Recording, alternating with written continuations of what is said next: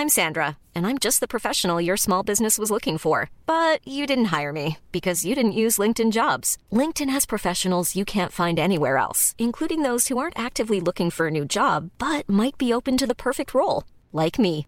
In a given month, over 70% of LinkedIn users don't visit other leading job sites. So if you're not looking on LinkedIn, you'll miss out on great candidates like Sandra. Start hiring professionals like a professional. Post your free job on linkedin.com/people today. 10 euros offerts et votre premier dépôt doublé avec le lien en description. Les amis, bienvenue, j'espère que vous allez tous très bien, très très content de vous retrouver pour cette nouvelle vidéo, parce qu'on y est, on y est enfin. Après une phase de groupe sensationnelle, extraordinaire, on entre dans le dur et dans le vrai. Les huitièmes de finale de cette canne du siècle, de cette Coupe d'Afrique des Nations, ça démarre maintenant. Enfin, ça démarre demain soir, plus précisément. Samedi 18h par Angola-Namibie. À 21h, on a Nigeria-Cameroun. Quel immense, immense match. Le choc des Guinées entre la Guinée équatoriale et la Guinée tout court, c'est dimanche à 18h, qui sera suivi à 21h par Égypte, République démocratique du Congo. Le choc démographique, deux pays euh, qui cumulent 220 millions d'habitants. C'est un très très gros match aussi. Cap Vert Mauritanie, ça c'est le match euh, hipster. C'est l'inverse de Égypte, République démocratique du Congo. Je crois que c'est 5 millions d'habitants cumulés à ces deux petits pays d'Afrique. Sénégal, Côte d'Ivoire, le potentiel de dramaturgie sur celui-là est immense, immense. Ça va être un énorme match. Lundi 21h, Mali-Burkina Faso, choc de, frontaliers et de francophones. C'est mardi à 18h. Et enfin, pour conclure, aïe aïe, celui-là, hmm, Maroc, Afrique du Sud, mardi à 21h. J'ai euh, j'ai quelques surprises en stock pour vous sur cette vidéo parce que vous connaissez le programme comme d'habitude. Je vais essayer de présenter chaque match de la manière la plus approfondie possible pour se hyper un petit peu, faire monter la température. Et bien sûr, je vais vous donner euh, mes pronos, me mouiller un petit peu, ça c'est la partie risquée. Mais voilà, je vous propose qu'on commence tout de suite et on va commencer donc par cette Angola Namibie de demain 18h. En vrai, j'aime beaucoup ce match. C'est peut-être pas celui qui parle le plus d'un point de vue extérieur. J'aime beaucoup ce match parce que déjà euh, considération purement géographique, c'est un derby d'Afrique australe. C'est deux pays qui se partagent une des plus longues frontières du continent. Mais surtout, c'est deux pays qu'on n'attendait pas forcément à ce stade de la compétition, si on est honnête. L'Angola, c'est une des vraies équipes surprises du tournoi. Sur les six dernières Coupes d'Afrique des Nations, ils ont fait trois fois euh, pas qualifié du tout, et trois fois éliminé en phase de groupe. Après 25 minutes du premier match de cette canne-là, ils étaient menés 1-0 par l'Algérie, ils venaient de prendre un retourné acrobatique pour passer à 2-0, mais cette merveille de Bounedja finalement elle est annulée pour hors-jeu, et progressivement, l'Angola est revenu dans le match, a arraché le point du match nul, et ils ont gagné leurs deux rencontres suivantes. Et avec la manière 3-2 contre la Mauritanie, 2-0 contre le Burkina, ils finissent avec 7 points. Les visages de cette équipe, on les connaît maintenant, Gelson Dalla, 2 buts et de très beaux buts d'ailleurs, inscrits contre la Mauritanie. Et bien sûr, Mabouloulou, 2 buts aussi. Euh, et puis au-delà de ça, la coupe de cheveux, la célébration. Ouais, je serais pas surpris si quand il était petit en grandissant, il avait des posters de Bafé Gomis dans sa chambre. Très bonne équipe, cette équipe angolaise. Et en face donc, euh, il y a la Namibie qui est aussi une sacrée surprise, c'est que la troisième Coupe d'Afrique des Nations qui joue au 21e siècle, et c'est la première fois de toute leur histoire qu'ils passent la phase de groupe. Mon premier coup de cœur du tournoi, cette Namibie, quand ils avaient fait très mal à la Tunisie en marquant le but de la victoire à la 88e minute, première journée, et c'était mérité parce qu'ils étaient tellement supérieurs athlétiquement, très grosse qualité dans les grands espaces. en vrai, c'est un peu une équipe de sprinters, mais je dis ça au sens noble du terme, assez positivement. C'est une équipe vraiment piège de cette Coupe d'Afrique. Si t'es pas prêt à faire face à leur long ballon dans le dos de la défense, là, tu peux passer un mauvais quart d'heure contre eux. Maintenant, ouais, c'est sûr, ça manque de qualité. Ils ont marqué un seul but en phase de groupe, cette Namibie, sur les 24 équipes qui ont participé à cette Coupe d'Afrique des Nations. 23e total de tirs seulement pour les Namibiens. Et ils en ont pris 4 contre l'Afrique du Sud. Donc, dans ce match-là, Angola-Namibie, je vois un peu un match comme le Angola-Mauritanie de la phase de groupe, c'est-à-dire beaucoup de vitesse, beaucoup d'énergie, des défenses pas extraordinaires. Je pense que, en somme, l'Angola, c'est un peu un mauvais match-up pour la Namibie. Parce que l'Angola, c'est un peu eux en plus fort, je trouve comme l'Afrique du Sud en phase de groupe qu'ils ont affronté où ils ont perdu 4-0. Donc mon prono pour la victoire, ouais, c'est quand même l'Angola à 2-15. Si je devais partir sur un petit prono score, peut-être euh, quelque chose comme 3-1, encore une fois, pas trop éloigné de ce que l'Angola avait fait contre la Mauritanie, la Namibie qu'on a pris 4 contre la Sud, peut-être 3-1 pour l'Angola, c'est coté à 21. Et mon prono buteur, euh, ouais, Gelson Dalla, c'est tentant, mais allez, on va partir sur le, le Bafé Gomis local, Mabouloulou à 3,65. Dans la foulée, 21h, on a Nigeria-Cameroun. Quel énorme, énorme match. Ça ressemble pas du tout à un huitième de finale de Cannes. Ça, normalement, c'est une finale. Minimum dernier carré, mais plutôt finale. Trois fois dans l'histoire de la Coupe d'Afrique, ça, c'était la finale. En 84, où le Cameroun l'avait emporté 3-1. D'ailleurs, c'était une finale qui se tenait en Côte d'Ivoire, une édition qui se tenait en Côte d'Ivoire, comme celle-ci. En 88 aussi, c'était la finale, victoire 1-0 cette fois du Cameroun. Et c'était la plus épique de toutes, une des plus grandes finales de l'histoire de la CAN, en 2000 bien sûr. De partout, JJ Okocha contre Samuel Eto'o, les deux buteurs d'ailleurs dans ce match, et ça se termine au tir au but, et encore une fois, le Cameroun l'emporte. Nigeria et Cameroun, je crois qu'ils se sont joués 25 fois dans leur histoire. Il y a seulement 5 victoires du Cameroun, et 3 sur les 5, c'est des finales de Coupe d'Afrique. Donc plutôt pas mal pour eux. À eux deux, Cameroun et Nigeria, c'est 8 titres. En Coupe d'Afrique, c'est 14 finales. Voilà, c'est un immense, immense match. Mais peut-être que ces deux formations s'avancent pas dans les toutes meilleures conditions. Si on s'intéresse d'abord au Nigeria, il y a une équipe sympa, une pléthore d'attaquants, vraiment un des réservoirs offensifs les plus riches du continent, mais peut-être aussi euh, l'effectif le plus déséquilibré de ce tournoi. Défensivement, c'est assez léger sur le papier en tout cas, le coach est assez décrié aussi. Ils sont sortis en huitième de la dernière Coupe d'Afrique, après avoir été plutôt pas mal en groupe, ils ont été éliminés en huitième par la Tunisie, on s'en souvient, et ils n'étaient pas qualifiés à la Coupe du Monde 2022 aussi. Ce Nigeria avait un petit peu tous les éléments pour être le flop de la phase de groupe. Et pourtant, ils s'en sortent pas mal du tout. Ils battent la Côte d'Ivoire en groupe, ils sortent avec 7 points, invaincus de leur groupe. Finalement, défensivement, ça n'a pas été si faible que ça. Ils ont encaissé qu'un seul petit but. C'est la co-meilleure défense du tournoi pour l'instant. Ils ont concédé même 1,3 XG en 3 matchs. Je crois que c'est le plus faible total, oui, de la compétition. Malgré tout leur réservoir offensif, ils ont marqué que 3 buts. Donc euh, c'est un petit peu l'inverse de ce qu'on attendait. Maintenant, ils ont créé un gros gros volume d'occasions. Le problème, ça a été surtout la finition. Il y a eu de gros ratés. Et moi, j'aime bien cette équipe. En attaque rapide, dans les grands espaces, il n'y a pas beaucoup mieux dans cette compétition que le trident Lookman, Ozymen, Chukwueze. Quand les trois sont lancés, ça peut faire assez mal. Moses Simon aussi, qui finalement a joué deux des matchs titulaires, est très bon aussi. Il offre des possibilités sur phase arrêtée, avec son départ arrêté, grosse qualité de percussion. J'aime bien Olaina en piston dans cette équipe, j'aime pas mal de joueurs en fait. Et ils sont pas trop mal, mais c'est pas une équipe simple à situer. Ça c'est Nigeria, le Cameroun ensuite. On n'en attendait pas forcément grand chose. Et à 5 minutes du coup de sifflet final de la troisième journée, quand ils perdaient 2-1 contre la Gambie et qu'ils allaient finir dernier de leur groupe avec un point, on imaginait déjà la catastrophe et des têtes tombées si on est honnête. Celle de Rigobert Song par exemple, qui a jamais vraiment convaincu. Peut-être même celle de Samuel Eto'o. Il y avait encore une altercation avec Onana sur cette phase de groupe il y a quelques jours. Mais l'impossible s'est passé le Cameroun a renversé le match grâce à deux buts tardifs, un contre son camp gambien et une tête un peu à la Sergio Ramos de Christopher Wu pour l'emporter 3-2, finir même à la seconde place de son groupe. Un truc que je dois leur accorder, c'est qu'ils sont restés calmes et forts mentalement même dans la difficulté. Ça, je crois que ça fait partie des caractéristiques camerounaises. On sent une équipe qui a l'habitude d'être dans la tourmente et qui sait qui elle est aussi. Elle n'est pas n'importe qui, elle est le Cameroun, cinq fois vainqueur de la Cannes, un très très gros morceau du continent. Tout ça donc faut leur donner. Maintenant, je pense aussi que les Camerounais seront d'accord avec moi sur ce point. Ça reste une équipe un petit peu bancale. Dans l'ensemble, il n'y a aucune ligne qui très très forte. Ça manque un petit peu de talent de partout. Nkoudou fait un très gros tournoi. Ça faut le dire. Georges Kevin Nkoudou, c'est un des hommes en forme de la compétition. Il a trois passes décisives. C'est le co-meilleur passeur. 10 occasions créées. Personne ne fait plus pour l'instant dans ce tournoi. Ça va être un match serré. Hein. En tout cas, dans une rencontre à élimination directe, euh, j'aimerais jamais prendre le Cameroun.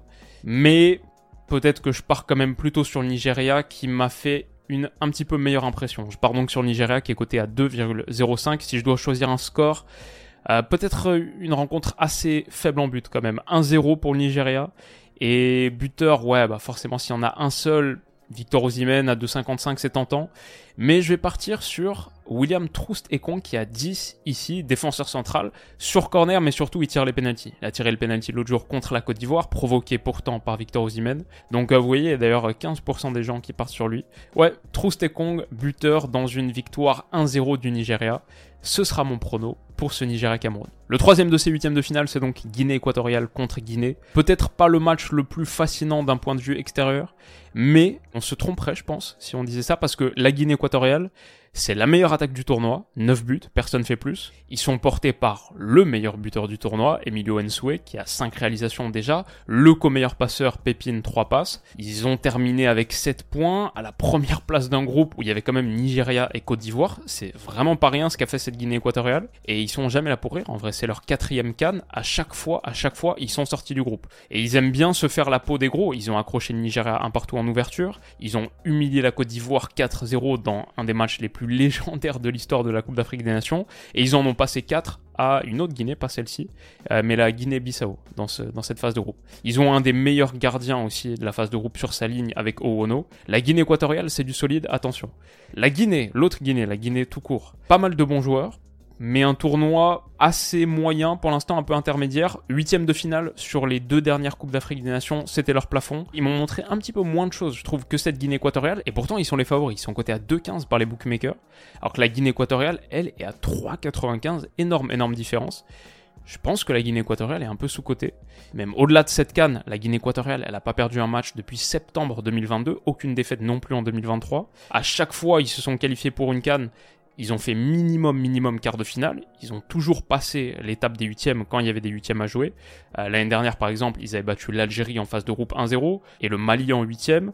La Côte d'Ivoire, match nul contre le Nigeria. C'est la surprise et c'est une des surprises pour moi de cette vidéo, mais je vais partir sur la Guinée équatoriale à 3,95. Et si je dois choisir un score, quelque chose comme 2-1, à 13 pour la Guinée équatoriale. Buteur, là on va faire euh, dans le classique, mais Emilio Ensue qui a 4,30 alors qu'il est le meilleur buteur du tournoi.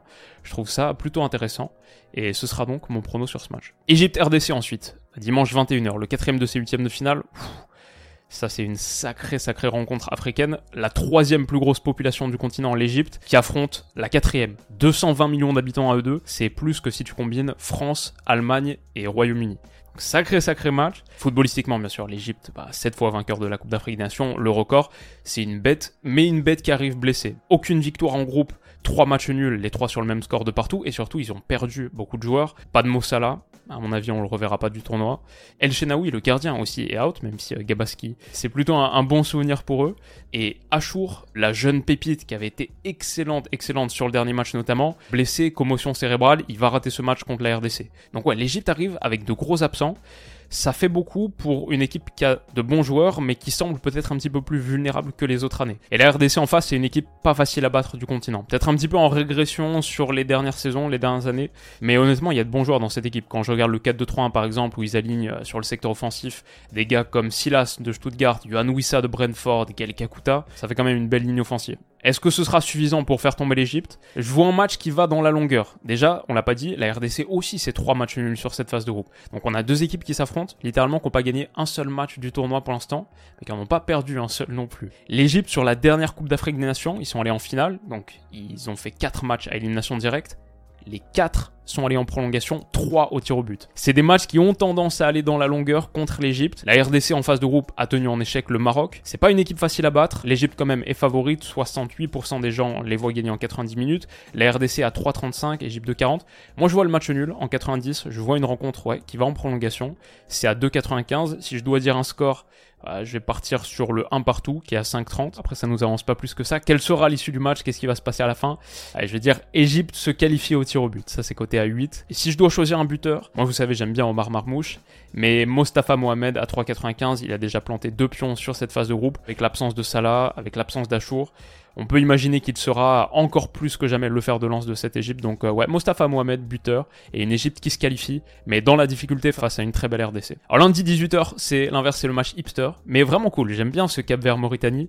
C'est l'inverse d'Égypte, République démocratique du Congo. On avait 220 millions d'habitants. Là, les deux cumulés, c'est à peine 5. Le Cap Vert, c'est 600 000 habitants. C'est le 52e pays d'Afrique sur 55. Pas une grande force démographique sur cet affrontement, mais un vrai vent de fraîcheur, notamment porté par ce Cap qui mine de rien à l'équipe la plus âgée du tournoi, 29 ans de moyenne d'âge, mais ils ont accumulé toute cette expérience sur la dernière Coupe d'Afrique où je les avais déjà trouvés très très bons. Ça leur permet de développer un football que je trouve non seulement séduisant, mais efficace.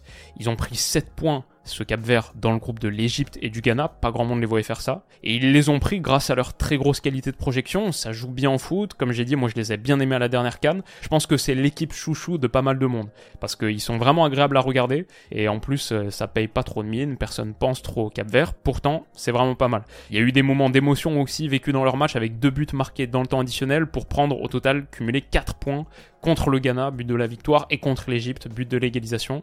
Ouais, Cap Vert, euh, très sympa. Et en face, la Mauritanie, c'est la surprise du tournoi pour l'instant. Ils ont sorti l'Algérie, bien sûr, au dernier match. On a fait une vidéo avec la première victoire de leur histoire en Coupe d'Afrique des Nations, pour se qualifier donc pour la phase d'élimination directe, pour aussi la première fois de leur histoire. La Mauritanie, c'est le plus faible total de possession de toute la compétition, ils sont à genre 39%, mais ça les empêche pas du tout d'être menaçants, parce que en projection, en transition, faire mal, ça les dérange pas de subir. Et il y a aussi de la qualité individuelle quand je vois les buts qu'on marquait, par exemple Sidi Bouna contre l'Angola, c'est un peu délirant. Celui de Koita aussi, c'était n'importe quoi cette frappe. Alors on a vu contre l'Angola leur défaite 3-2, attention derrière, il peut y avoir de grosses erreurs. Franchement, le Cap Vert est favori de ce match, il n'y a pas mille manières de le dire, le Cap Vert est favori. Mais je sais pas, la Mauritanie est à 4,50, le Cap Vert 1,98. Pour les bookmakers, c'est un des affrontements les plus déséquilibrés de tous. D'ailleurs, le Cap Vert, 91% des gens misent sur eux. Mais moi, je pense, je tente la petite surprise dans ce match. En gros, oui, le Cap Vert est favori, mais je trouve pas que ce déséquilibre de cote soit reflète bien la réalité du match-up. Le Cap Vert,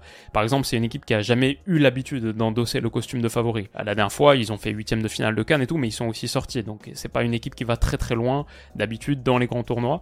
Alors que la Mauritanie, ils sont déjà gagnants, ils ont plus rien à perdre. Ils jouent, j'imagine, avec un supplément de confiance énorme. Ils sont boostés à bloc après avoir sorti l'Algérie. Et un match-up où ils sont un petit peu en train de subir, ça leur va très bien aussi.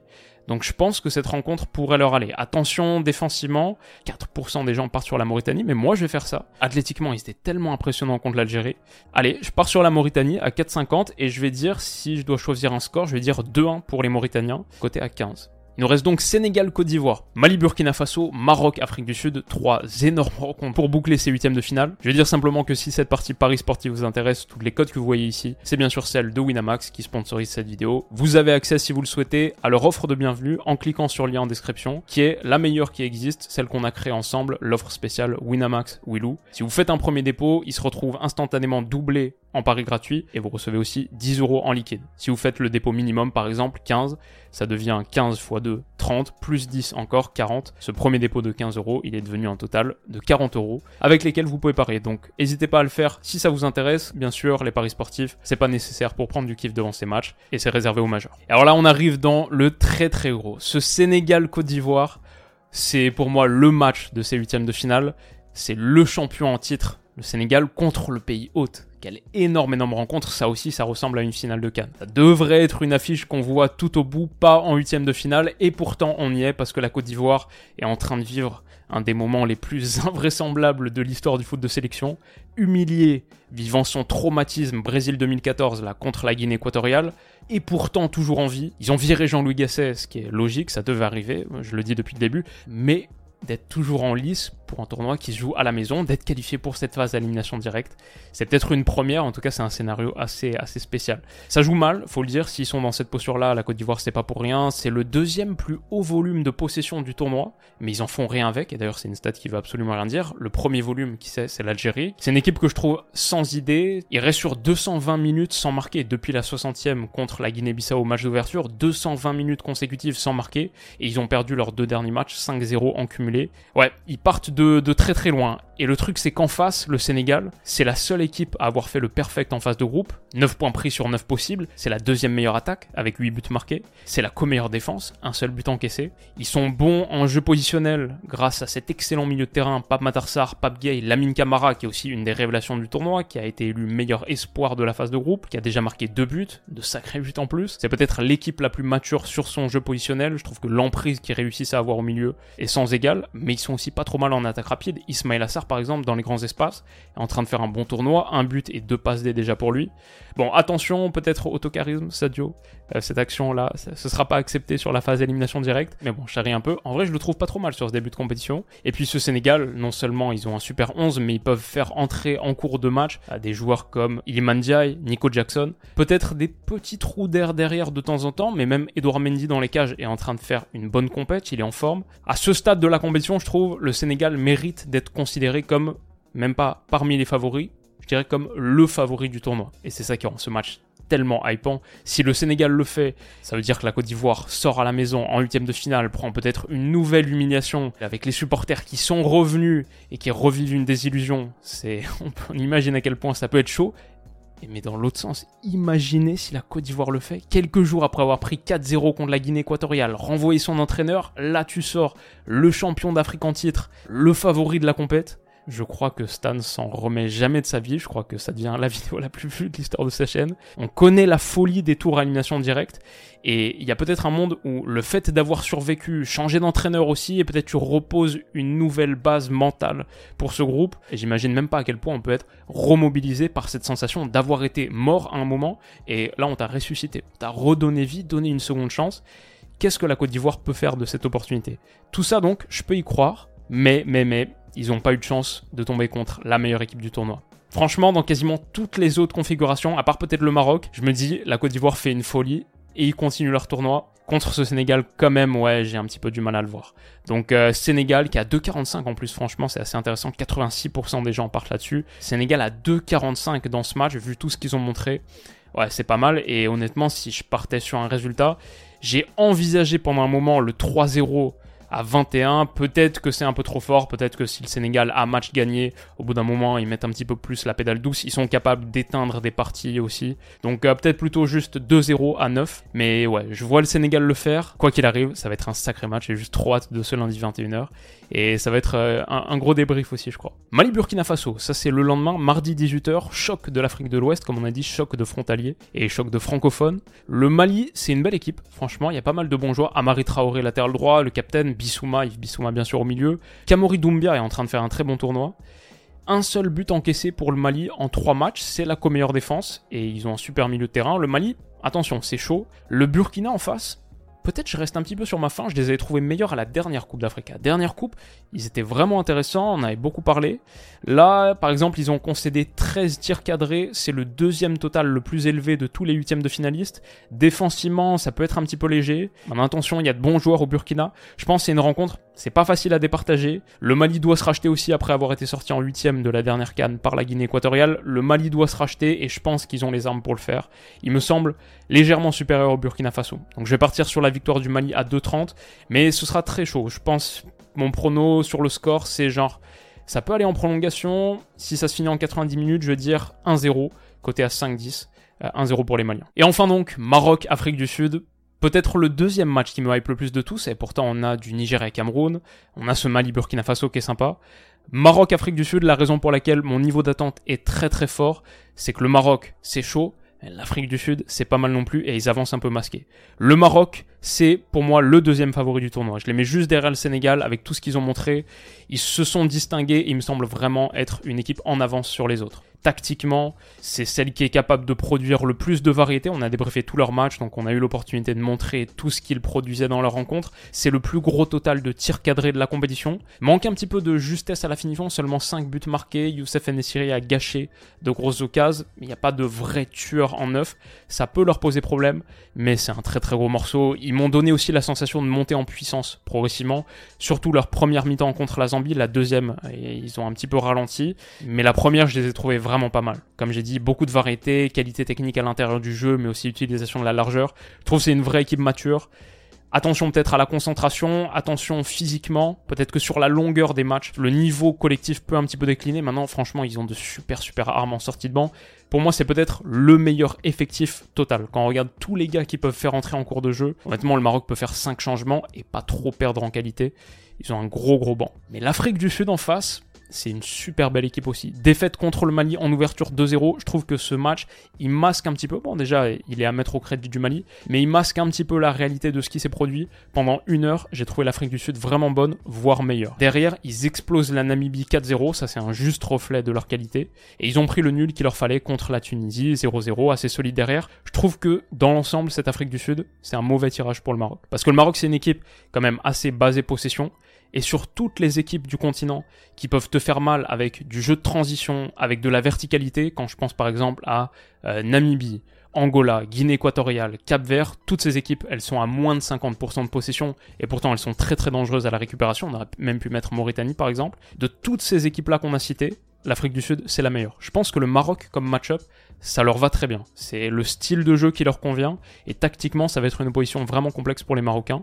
Ils se sont joués d'ailleurs euh, il y a 6 mois en qualif de Coupe d'Afrique des Nations, et l'Afrique du Sud l'avait emporté 2-1. Maintenant, il manquait pas mal de monde au milieu pour le Maroc à cette époque, et je vais dire quand même, c'est une équipe qui est plus forte. Individuellement, collectivement, je pars quand même sur le Maroc, parce qu'ils ont beaucoup, beaucoup plus d'armes dans leur arsenal. On en a parlé un petit peu, la dernière rencontre contre la Zambie, on a montré toute la variété tactique qu'ils avaient euh, sur du jeu fluide, du jeu libre, mais aussi sur coup de pied arrêté. Ils sont capables de combinaisons un petit peu plus originales. Ça, pour moi, c'est euh, ce qu'ont dans leur arsenal les grandes équipes, les bonnes équipes, celles qui vont au bout, gagnent des tournois. Ils peuvent faire mal sur beaucoup de différents points, et aussi, là on parle un petit peu plus euh, collectivement, individuellement, quant à Ashraf Hakimi qui est en train de faire, je trouve, une très très bonne compétition la possibilité de combiner avec Hakim Ziyech, les deux s'entendent super bien sur ce couloir. Le Maroc a des armes individuelles qui peuvent te débloquer des matchs quasiment tout seul. Unai aussi, par exemple, ce qu'il est en train de produire.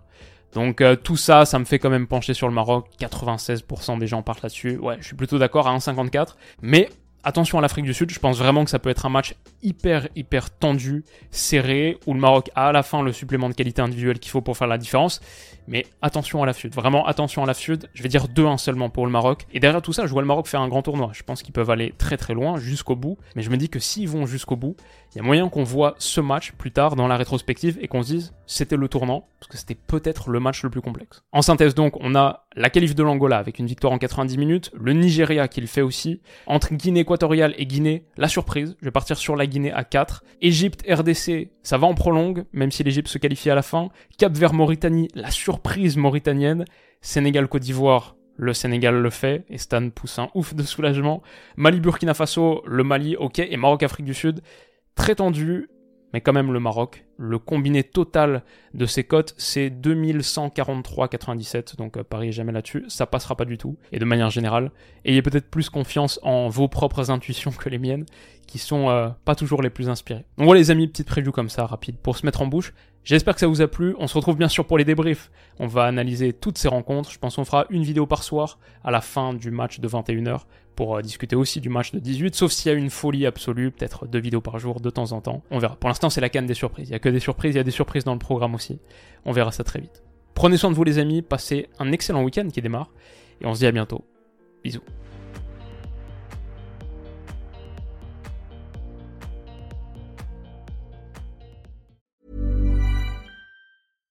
When you make decisions for your company, you look for the no-brainers. And if you have a lot of mailing to do, stamps.com is the ultimate no-brainer. It streamlines your processes to make your business more efficient, which makes you less busy. Mail checks, invoices, legal documents, and everything you need to keep your business running with stamps.com. Seamlessly connect with every major marketplace and shopping cart. Schedule package pickups and see your cheapest and fastest shipping options from different carriers. With rates up to 89% off USPS and UPS rates. And with the Stamps.com mobile app, you can take care of mailing and shipping wherever you are. Make the same no brainer decision as over 1 million other businesses with Stamps.com. Sign up with Code PROGRAM for a four week trial, plus free postage and a free digital scale. No long term commitments or contracts.